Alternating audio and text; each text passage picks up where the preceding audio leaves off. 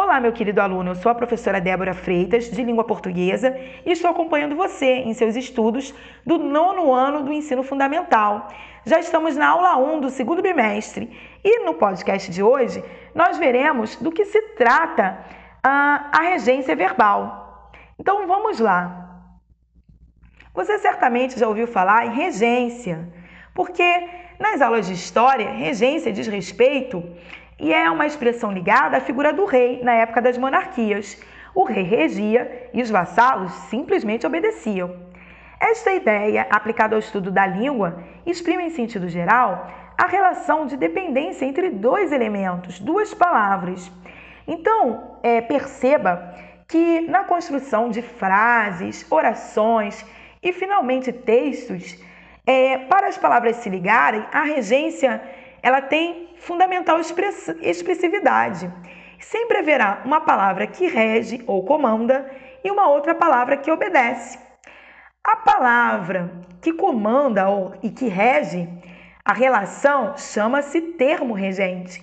E a palavra que é comandada ou obedece chama-se termo regido, que pode ser ou não precedido por uma preposição. Então, relembrando que as preposições são palavras pequenininhas que sozinhas não têm muito sentido, não têm muito valor, mas que juntas, juntamente a outras palavras, elas estabelecem várias relações de lugar, de tempo, de, uh, de pertencimento. E as, existem várias, mas vamos falar algumas essenciais. A, ante, até, com, contra, de, desde, em, entre, para, perante, por, sob, sobre, trás. Então, vamos observar a seguinte oração. A professora ensinou a equação do segundo grau às alunas. Esta oração ela é muito interessante, porque nós temos o sujeito, a professora, e tudo que sobra é o predicado. E neste predicado especificamente, a palavra mais importante, o núcleo, onde contém a informação sobre a professora, é justamente a ação, o verbo ensinou. O que a professora fez? Ensinou. Este verbo é o termo regente nessa frase, porque ele está exigindo ser completado e ele faz as seguintes perguntas sozinhos, é, é, sozinho. Ele não diz muito, mas a professora ensinou o quê? A quem? E aí que é, entram os termos regidos pelo próprio verbo, exigidos pelo verbo. A professora ensinou o quê? A equação do segundo grau. Primeiro termo regido. A quem? As alunas. Segundo termo regido. E o interessante é que esse as de as alunas é uma preposição e, e recebe o acento indicador de crase chamado acento grave. Por quê, professora? Porque esse as, ele, como que eu sei que ele é uma proposição? Basta você fazer um teste e você substituí-lo por para. A professora ensinou para as alunas. Então, logo, se tem o mesmo valor de para, é também uma preposição, ok?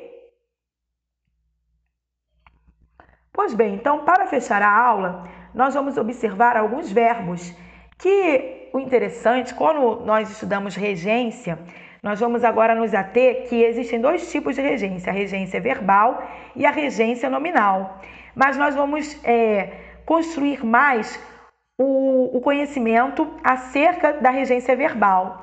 E a regência verbal, ela uh, estuda mais dentro da norma culta, da norma padrão da língua, em que você vai construir os textos, as suas redações, vai escrever na prova obedecendo mais a norma culta, em detrimento da norma da, da linguagem mais informal, mais coloquial do dia a dia. Então, ela, ela não tem características um pouco diferentes do, dos verbos que nós utilizamos no dia a dia. Perceba, muita gente fala namorar com, porque namorar dá esse sentido de ser na companhia de alguém. Mas você sabia que Obedecendo a norma culta, namorar não exige nenhuma preposição, então é namorar o Augusto, namorar a Augusta, ok? Porque é um, ter, um, um termo, um verbo transitivo direto. Ele não exige nenhuma preposição. Não exige a preposição com, certo? Então, olha que diferente do dia a dia, da linguagem coloquial, né?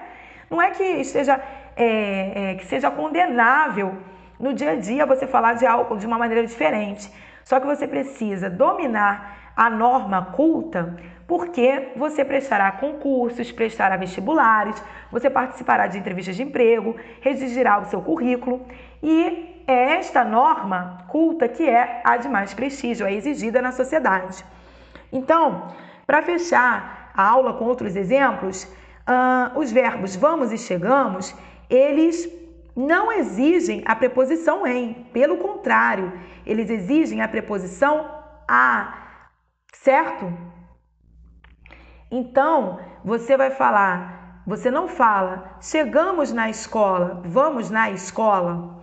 É, você vai preferir usar para ficar próximo da norma culta, nos seus textos escritos, principalmente, chegar à escola. E, inclusive, esse A também tem acento grave, ok? é, ir à escola, certo? Outros casos, você obedece ao seu pai e não o seu pai, certo? É um verbo. Tanto o verbo obedecer quanto o verbo desobedecer exige também a preposição a. Então é obedecer ao pai, obedecer à mãe. E esse a é preposição. Então é a mais o, ao pai no masculino e A mais A no feminino, certo? A mãe. E o verbo preferir, hein? O verbo preferir exige dois complementos. Um que é regido por preposição e o outro não. Então fica assim: prefiro suco a refrigerante, prefiro doce a salgado. Certo? Essa é a construção característica da linguagem padrão. E temos também o verbo assistir, que tem vários é, sentidos. É, no sentido de morar, você vai utilizar a preposição em. Assistimos em uma cidade alegre. Assistimos em Realengo. Note que é a norma culta, porque no dia a dia pouca gente utiliza assistir com o significado de morar. É, assistir com o sentido de ajudar pode ser assim. Olha, observe a frase. O enfermeiro assistiu o doente. Então, no sentido de ajudar, não vai exigir nenhuma preposição. Note que é, eu liguei o verbo diretamente ao seu complemento, o doente. Assistir, é ver, neste caso, é verbo transitivo direto. E esse o aí, saiba que é um artigo, tá? Não é, não tem nenhuma preposição. É, o bombeiro assistiu, no sentido de ajudar, né? Assistiu o idoso, ok? Agora, assistir, no sentido mais usual, no sentido que é o de ver, presenciar, você vai utilizar a preposição ao. Ele exige a preposição a. Então, no masculino fica ao.